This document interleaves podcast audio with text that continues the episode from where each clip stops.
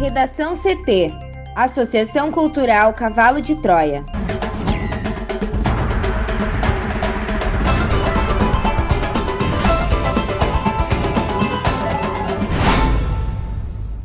Agora, no Redação CT. Porto Alegre amplia a vacinação da segunda dose de Coronavac para imunizados até 18 de abril. Três estados já têm casos suspeitos de cepa indiana identificada no Brasil. Índia é o terceiro país a superar a marca de 300 mil mortos por Covid-19. Enunciado do governo do Rio Grande do Sul veta fechamento de escolas.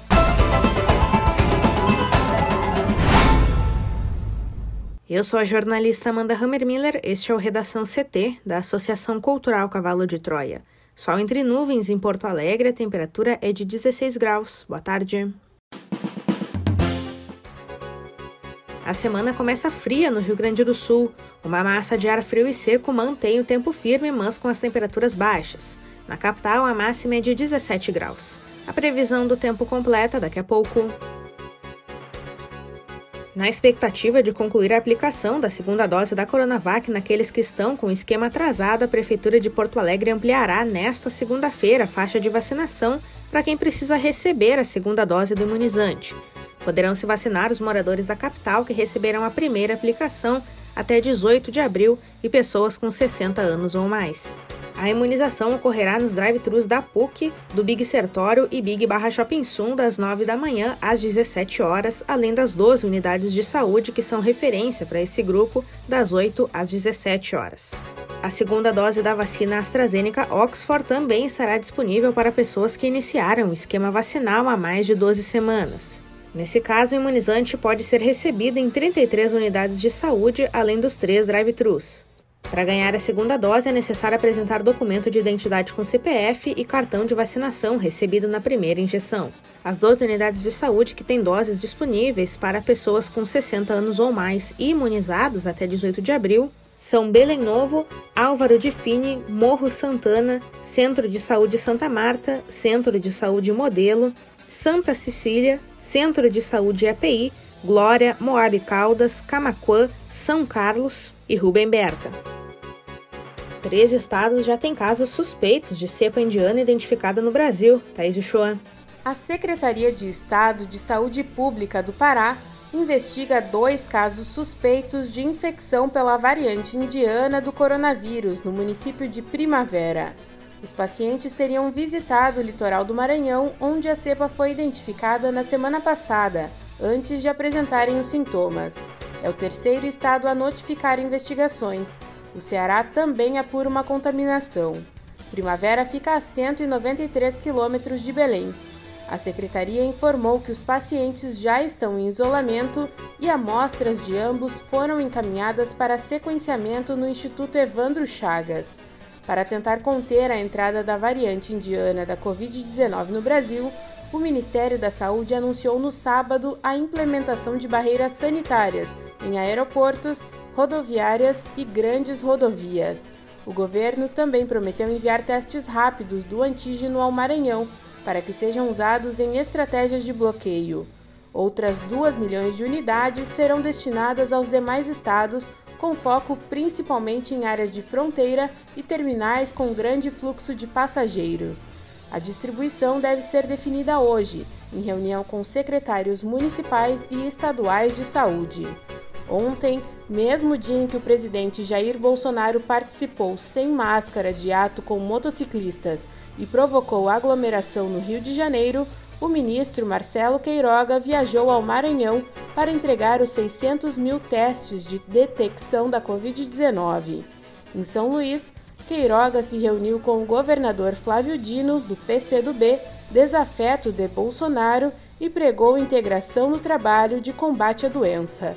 Queiroga não fez qualquer menção ao ato promovido mais cedo pelo presidente.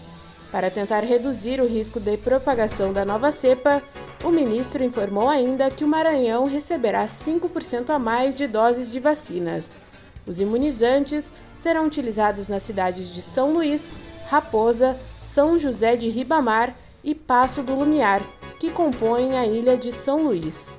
Dino destacou que manterá diálogo administrativo com o governo federal e os municípios. Queiroga e Dino também sobrevoaram um navio que está atracado a 50 quilômetros da costa maranhense, isolado e no qual houve registro de seis primeiros casos da variante. Para o Redação CT, Thaís Uchoa. Desde as 10 horas desta segunda-feira, o contribuinte que entregou a declaração do imposto de renda no início do prazo saberá se vai receber o dinheiro do fisco ainda este mês. A Receita Federal liberou a consulta ao primeiro dos cinco lotes de restituição de 2021. Será o maior lote de restituição da história, tanto em valor desembolsado quanto em número de contribuintes. Ao todo, 3.446.038 contribuintes receberão 6 bilhões de reais. A maior parte desse valor será pago aos contribuintes com prioridade legal, como idosos acima de 80 anos, contribuintes com alguma deficiência física, mental ou doença e contribuintes cuja maior fonte de renda seja o magistério. O restante do lote será destinado a contribuintes não prioritários que entregaram declarações de exercícios anteriores até 28 de fevereiro deste ano. O dinheiro será pago em 31 de maio. A consulta pode ser feita na página da Receita Federal na internet. Basta o contribuinte clicar no campo Meu Imposto de Renda e em seguida consultar restituição. A consulta também pode ser feita no aplicativo Meu Imposto de Renda disponível para os smartphones dos sistemas Android e iOS. A consulta ao site permite a verificação de eventuais pendências que impeçam o pagamento da restituição, como a inclusão na malha fina. Caso uma ou mais inconsistências sejam encontradas na declaração, basta enviar uma declaração retificatória e esperar os próximos lotes. A restituição será depositada na conta bancária informada na declaração de imposto de renda. Se por algum motivo o crédito não for realizado, como no caso de conta informada desativada, os valores ficarão disponíveis para resgate por até um ano no Banco do Brasil.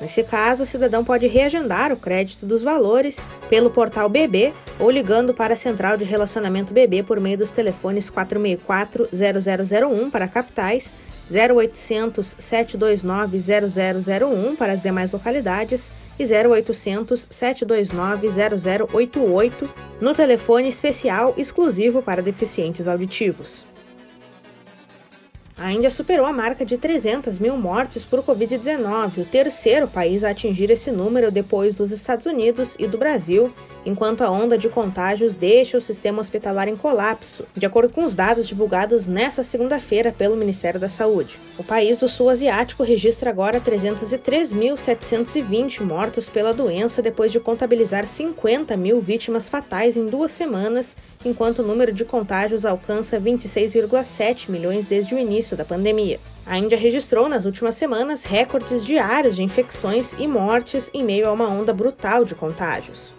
O país reportou nessa segunda 4.454 mortes por Covid-19, o segundo maior balanço diário após o recorde de 4.529 óbitos na quarta-feira da semana passada. Muitos especialistas acreditam que o número real é muito mais elevado porque a doença se propagou das grandes cidades para as áreas rurais, onde vive a maior parte da população de 1,3 bilhão de pessoas e onde há menos serviços de saúde.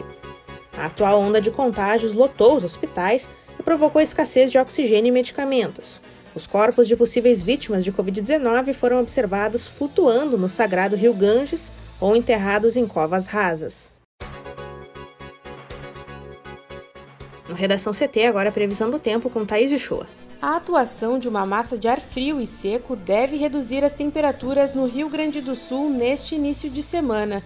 Conforme a SOMAR Meteorologia, o tempo permanece firme nesta segunda-feira, sem condição de chuva, com máximas abaixo de 20 graus em todo o estado. O dia começou gelado e com condições para geada na Serra, onde a mínima ficou entre 2 e 4 graus. Em Porto Alegre, a mínima chegou a 8 graus, se igualando à menor temperatura registrada no ano na cidade. Durante a tarde e a noite, a temperatura fica ainda mais baixa e a sensação de frio aumenta. Os ventos fortes continuam na região sul, no leste do estado e no litoral. Na faixa leste, as rajadas podem chegar a 80 km por hora.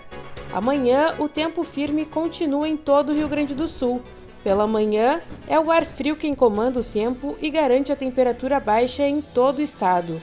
Há condições para geadas na campanha e na serra.